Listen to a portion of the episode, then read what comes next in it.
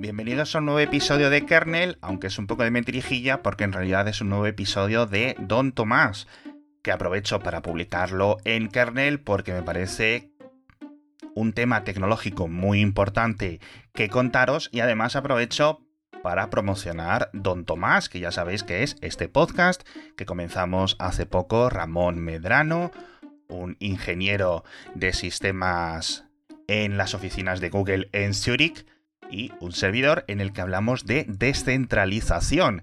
Y sé que Don Tomás como nombre de podcast es un poco raro, pero seguro que os va a gustar todo lo que contamos cuando publicamos cada dos semanas. En esta ocasión hablamos de la descentralización por autonomasia, ¿no? De lo que es Internet. Y explicamos los conceptos básicos. Espero que os guste y espero que os suscribáis a Don Tomás. Simplemente tenéis que buscar ese nombre, Don Tomás, en vuestro cliente de podcast, donde estéis escuchando esto ahora, o pinchar en los enlaces en las notas del episodio. Y sin más dilación, os dejo con el episodio esperando que os guste. Y bueno, hoy vamos a hablar de lo más descentralizado que existe, que es el propio Internet. Nada puede haber más descentralizado, pues quizás desde el sistema de escribas de, de, hace siglos o hace milenios, pero más allá de los papiros y las pieles de cordero, vamos a hablar un poco, pues eso de, oye, ¿cómo funciona Internet por detrás? Porque hay muchos conceptos que yo mismo no los entiendo. Es decir, tengo un conocimiento muy débil de lo que es las DNS, de lo que es el BGP, de lo que son los sistemas autónomos, pero realmente creo que hay un desconocimiento profundo no solo por parte de la población, que eso es un, no solo es un desconocimiento, sino una falta de interés total, obviamente, ¿no? Sí, bueno, es infraestructura que también eh, tú lo que quieres, muchos o la gran mayoría de usuarios contratan el Internet como acceso a la web, ¿no? Realmente lo que están contratando es... Y hay muchos, muchos más protocolos que funcionan por, sobre el protocolo de Internet. El protocolo de Internet al final es una cosa súper básica en el sentido de que es cada ordenador que está conectado a la red tiene un número y eso le permite comunicarse entre diferentes redes. Por eso se llama Internet. El protocolo de Internet es un protocolo de comunicación entre redes, no entre, entre, entre computadores, bueno, entre computadores, pero que forman parte de distintas redes. ¿no? Y luego cada red tiene su propio protocolo. Tú puedes conectar con un protocolo de Internet una red de Ethernet que tiene un protocolo de datagramas y estas cosas de eh, bueno datagramas es el nombre correcto para UDP el, son los frames en caso de Ethernet por si alguien lo está escuchando y tal y puedes luego tener redes de ISPs por ejemplo en el medio que usan ATM o usan el punto a punto o lo que fuera pero todo luego por encima está interconectado con internet. La verdad es que esto es muy interesante porque de verdad que, que, que, que no quiero insistir en lo mucho que desconozco pero espero que ahora salir, tanto yo como el resto de la audiencia, mucho más, mucho más aprendidos, porque además tú trabajas en cierto sentido en esto bueno, yo trabajo más en servicios ya de más alto nivel, pero eh, obviamente la, cuando estás trabajando en servicios de Internet tienes que conocer muy bien cómo funciona Internet.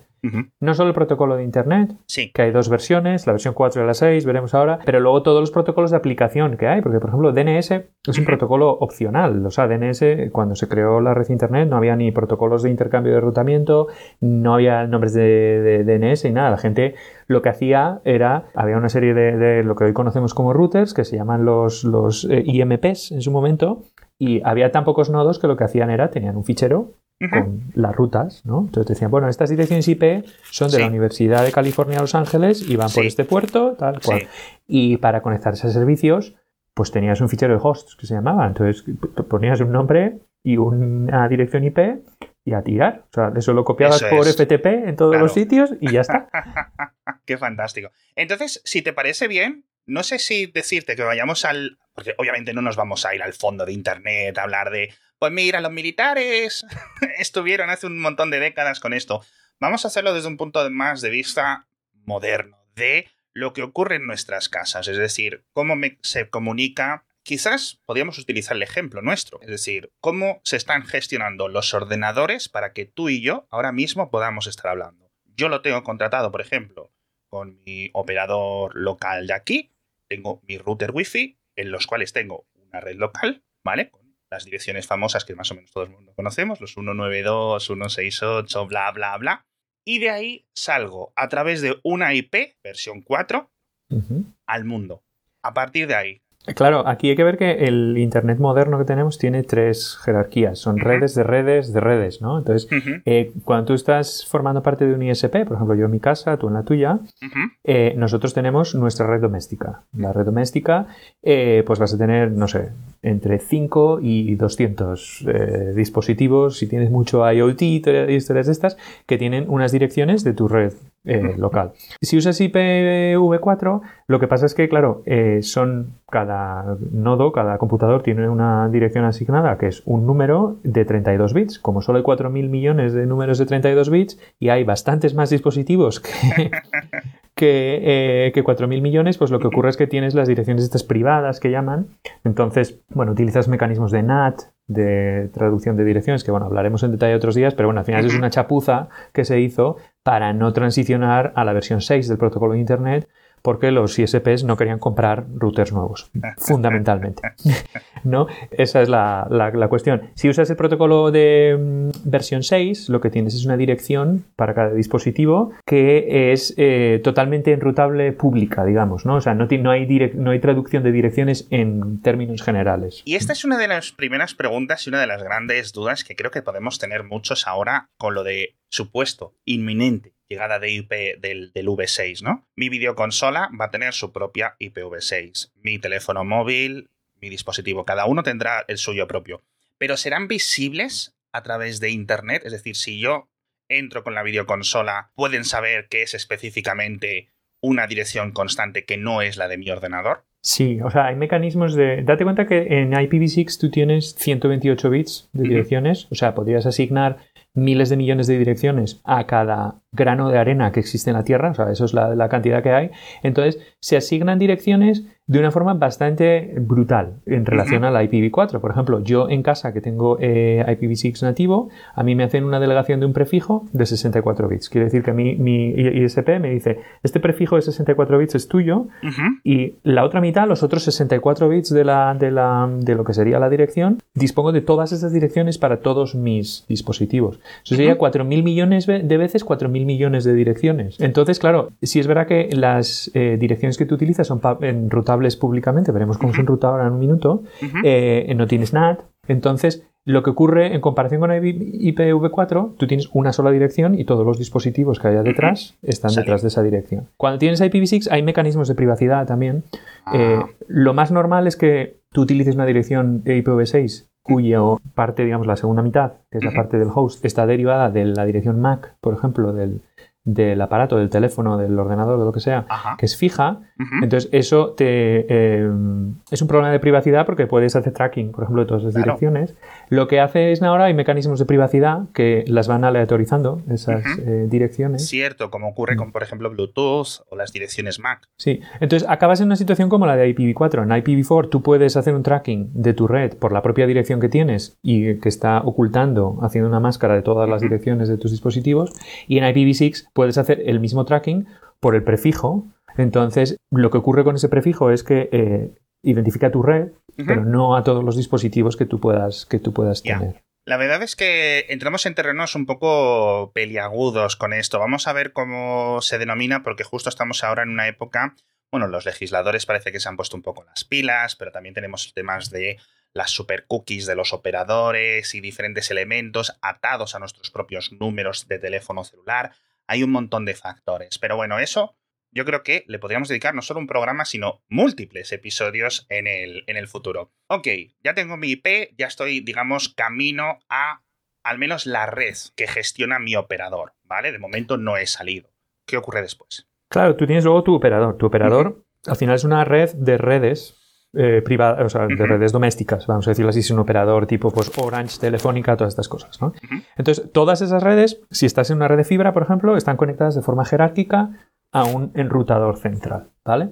Puedes tener redes activas, puedes tener redes pasivas, lo que fuera. La cuestión es que al final acaba siendo como un árbol. Tú tienes tus dispositivos, el otro tiene sus los suyos y, se van conectando como una especie de árbol hasta que llegan a un punto central, que sería todo el núcleo, el backbone que se llama el núcleo del, ISP. Cuestión. Hay muchos ISPs en el mundo. entonces, hay, una vez llegas a este nivel, lo que estás haciendo son ya redes de altísima capacidad. Eh, entonces, lo que tienes que conectar son distintas redes, unas con las otras. Bien, como ya tenemos redes de redes dentro de un ISP, eh, no podemos tener redes de redes de redes porque sería un nombre un poco raro. Lo que se creó fue lo que se llaman los sistemas autónomos. Un sistema autónomo es una red de redes ¿Vale? Por ejemplo, Telefónica es un sistema autónomo, Vodafone es otro sistema autónomo. Sí. Em, Cloudflare es un sistema autónomo, Google es un sistema autónomo y así, ¿no? Eso te iba a decir, las grandes compañías tienen sus propios. Esto lo habréis visto muchas veces en Internet con las siglas AS y luego seguido de un número de tres o cuatro dígitos o incluso cinco dígitos, etc.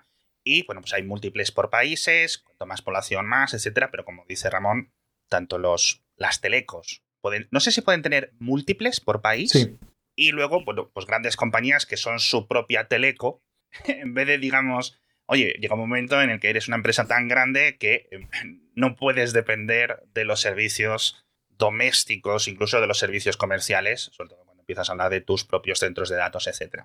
Y dicen, pues nos vamos a montar nuestro propio sistema autónomo. Claro, a ver, tú puedes montar un sistema autónomo en tu casa si tú quieres. Ah, sí. Con dos máquinas. O sea, lo que necesitas es ir a la, IANA, que es la, organización que eh, reparte los números y registrar. Es decir, mira, el sistema autónomo 50.122 ah, es el de Don ¿Y eso hay que pagar o...? Tienes que pagas una cuota que hay para que te reserven el número, pero luego el número se va a utilizar para el enrutamiento, ¿no? Ajá. Y no puedes, o sea, no puede haber colisión, básicamente. O sea, eh, Lo voy a mirar, lo voy a mirar. Si la cuota, me imagino que será muy exagerada, pero sería muy guay, ¿no? Tener mi propio sistema autónomo. Decir, guau.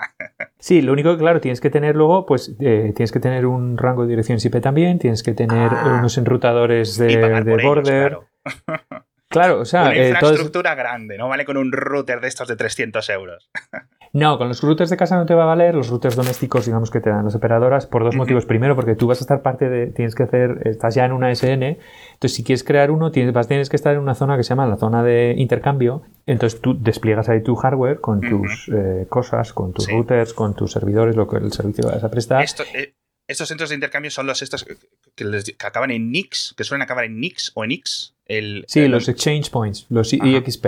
Eso los veremos ahora. Porque luego, eh, ASNs hay tres tipos de ASN. O sea, tres tipos. Son todos iguales, pues son redes, a fin de cuentas, ¿no? Pero el uso que tienen y el, el despliegue que tienen suele haber tres. Son los ASN de, de ISPs, ¿vale? Que son los que hablamos, las, las, eh, yo que sé, Movistar, todas estas historias, ¿no?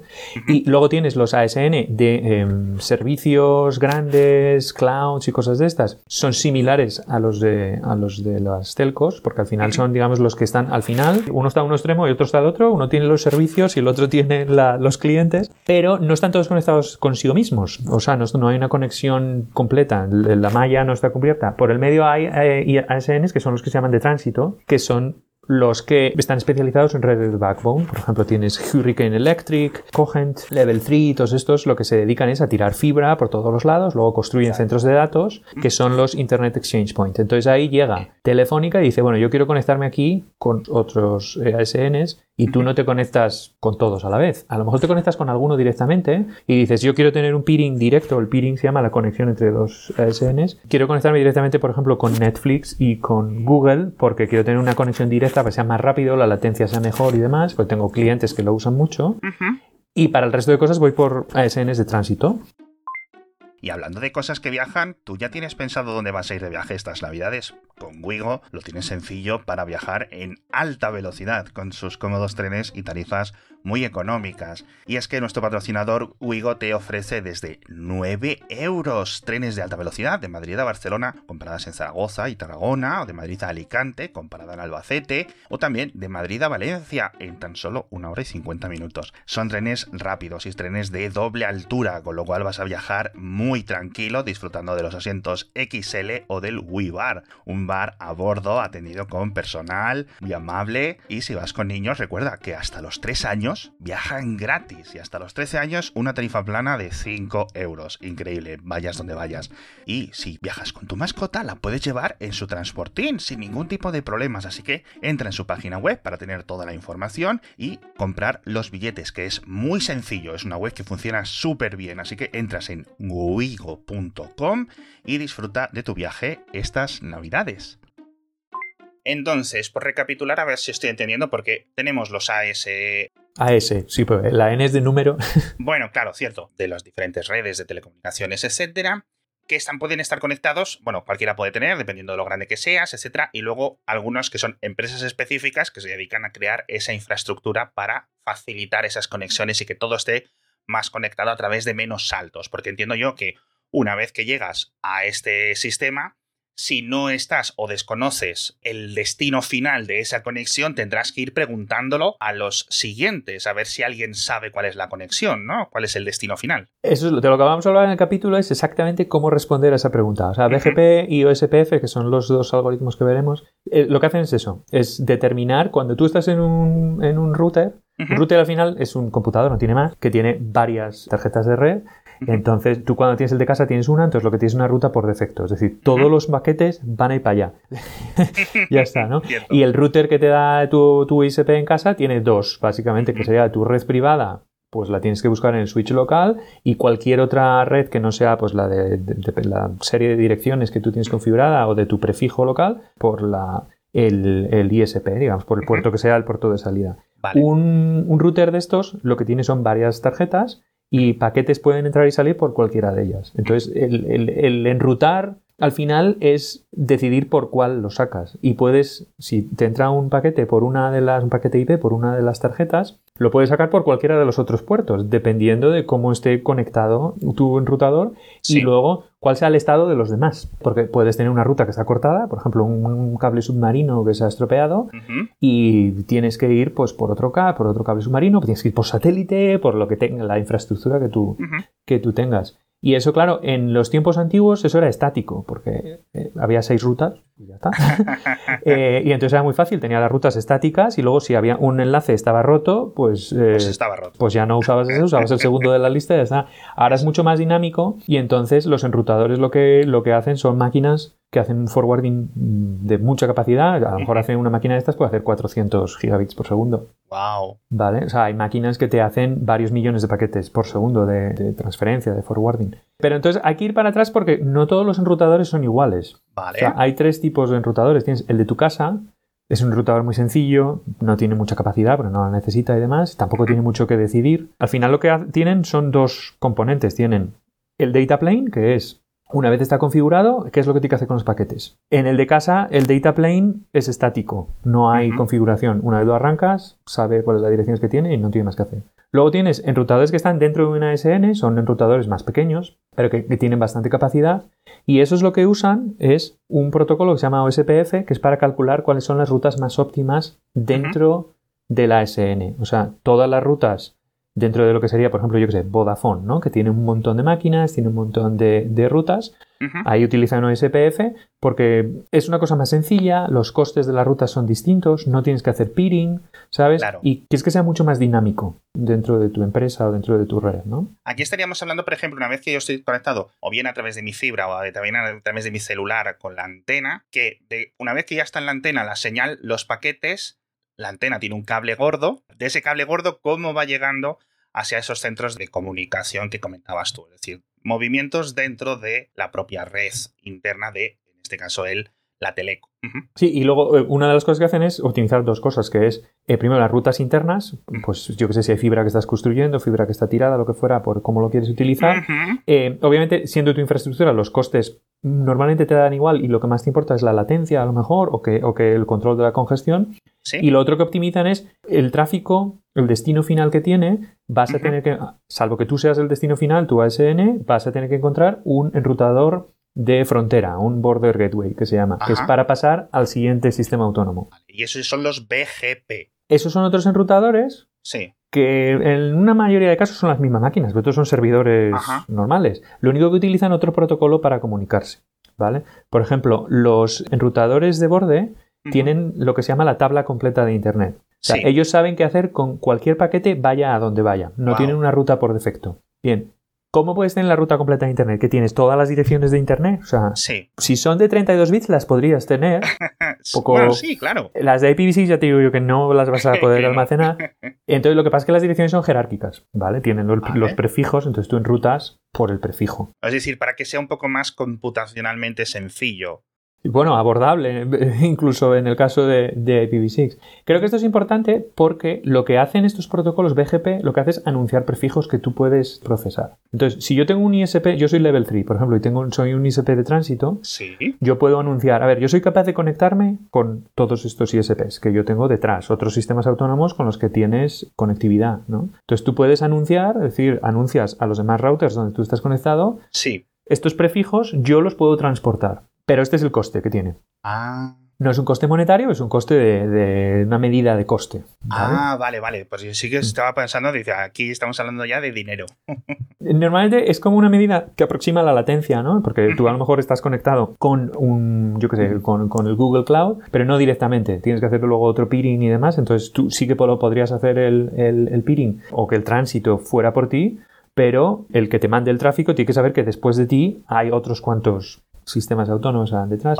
o puedes anunciar prefijos con coste infinito. Es decir, yo eso no, no lo voy a transportar. Por ejemplo, es que es lo que viene otro debate que hay, es el, el peering el peering es la conexión entre sistemas autónomos. Eso es. Hay gente que es defensora del peering abierto, es decir, si tú estás en un Internet Exchange Point como el que hay en Madrid, el Interaction, pues ahí se puede formar un switch y todos los ASNs que tienen presencia ahí pueden conectarse unos con otros. Hay otras empresas que lo que hacen es cobrar. Si tú quieres tener un acuerdo de peering, si tú quieres que yo te abra la ruta de manera que el coste ya no sea infinito, tienes que firmar un contrato conmigo y me tienes que pagar no sé cuánto dinero por cada tráfico o lo que sea, o si quieres que conecte un cable de aquí, aquí, literalmente, porque cuando estás en, el Exchange Point es lo que haces, pues es a tantos euros por mes si pongo uno de un gigabit, a tantos euros por mes si pongo uno de 100 gigabits o lo que fuese. Y estas son las discusiones que tradicionalmente solemos ver con Netflix principalmente, es en plan, oye, que Netflix quiere hacer peering con Telefónica o que no ha hecho con no sé quién. Y entonces, ¿alguien tiene que pagar porque si no? ¿O qué es esto? No, o sea, eso es distinto porque lo que hace Netflix a veces es poner el caché. O sea, lo que hacen es, ah. claro, lo que te hacen es poner una máquina ahí pero no están haciendo peering en el sentido, lo que es es una máquina simplemente que está sirviendo, es un caché que tiene el ISP local. O sea, que están ahí lo que es las películas. Efectivamente, entonces mucho de ese tráfico, si tú estás en Telefónica, yo qué sé, ¿vale? Y ves Netflix, mm, Telefónica seguro que tiene varios open caches de, open caches de, Netflix, supongo porque tendrán tráfico decente. Tu tráfico no llega a salir del, de la S de, Telefónica porque el caché le tienen dentro, entonces en cuanto sale, ellos resuelven de, vale, esto lo tenemos cacheado aquí, entonces va por SPF al caché te lo sirven directamente desde ahí y no tiene, no, es tráfico que no sale del, sistema de Telefónica o de quien sea. O sea, hay como múltiples tipos de peering, aparte de que sepas cómo ir directamente o estos cables que dices tú, aparte del el cable de router a router, que directamente esté ahí. Y de ahí entiendo yo que obviamente pues, se reduce también mucho más la latencia. ¿no? Pues no solo porque te evitas los intercambios, sino porque los datos se transmiten directamente casi. Son rutas más cortas. Claro. Muy bien. eso siempre me había quedado la duda, porque no sabía muy bien por qué, quién tiene que pagar esos servidores, porque al final salimos todos ganando. Es decir, yo estoy más feliz como cliente de mi operador, mi operador está más feliz porque tiene menos gastos futuros que pagar, el proveedor de esos archivos multimedia también va a estar más feliz porque mis conexiones van a ir más rápido y voy a ver más películas y voy a ser mucho más probable a seguir siendo su cliente, ¿no? Pero nunca me queda claro ahí esas disputas de quién tiene que pagar por qué. A ver, es complicado porque, claro, eh, hay que darse cuenta de una cosa. Yo soy, personalmente, yo soy defensor del Open Peering por principios, ¿no? Pero sí es verdad que, claro, ahí hay una cuestión que es los Internet Exchange Points y los cables de fibra. Eso cuesta, porque en un, un IXP como Interaction en Madrid es una cosa gorda, ¿eh? O sea, no es bueno, igual no es un centro de datos de estos de cloud que ves de miles de máquinas, pero bueno, es una cosa muy decente que tiene su consumo, tiene personal, seguridad, por eso, bueno, ahí, claro, si, si tienes acceso a eso, puedes hacer lo que vamos a hablar ahora de hijacking, de lo que te da la gana. Eh, entonces, bueno, y luego tienes que instalar fibra. Por ejemplo, el mayor operador de fibra acá en España es Renfe o Adif. Pero, pero eso es porque las tiene en las vías, ¿no? Las tiran las vías, por debajo de las vías de los trenes, cada vez que es que es lo más listo, porque ya que haces una vía de tren, tiras no sé cuántas fibras, lo que llaman fibra oscura, que está así, tienen capacidad de terabits o, petabits por segundo de capacidad posible, ¿no? Claro, ya que construyes un túnel, pues ¿para qué vas a mm, tirar fibra ahí? Luego ya, pues está. El caso es, claro, eso es muy barato el tirarlo, una vez ya lo tienes, pero luego hay que conectarlo. ¿No? Entonces, en los extremos de la fibra, ahí tienes que poner máquinas y eso cuesta, porque bueno, tienes que llevar corriente, tienes que construir el edificio, toda esta cosa. Entonces, bueno, si ve que hay que encontrar una fórmula que permitiendo el open peering, es decir, que los tránsitos pueden pasar con lo que sea, empresas que se dedican al tránsito puedan seguir instalando estas, estas infraestructuras. eso es. Bueno, yo creo que ahora ya nos ha quedado, al menos a mí, todo súper claro. No sé si del 100% claro, pero mucho más estructurado en mi cerebro cómo funcionan estas cosas una vez que salen los paquetes de mi casa o de mi smartphone. Así que creo que lo podemos dejar en esta parte, si te parece, pero en breve os comento a los oyentes que vamos a publicar esta segunda parte, habrá una tercera, quizás una cuarta parte de cómo funciona Internet, cómo es esta gran descentralización que todos damos por hecho, que quizás tenemos unos conocimientos y nociones más o menos leves, pero como nos estaba explicando Ramón, es algo increíblemente fascinante y así salimos todos con un conocimiento pues para presumir en estas navidades en las cenas. Espero que lo hayáis disfrutado y nos vemos en unos pocos días más explicando la siguiente parte en la que hablaremos, ya digo, de seguridad.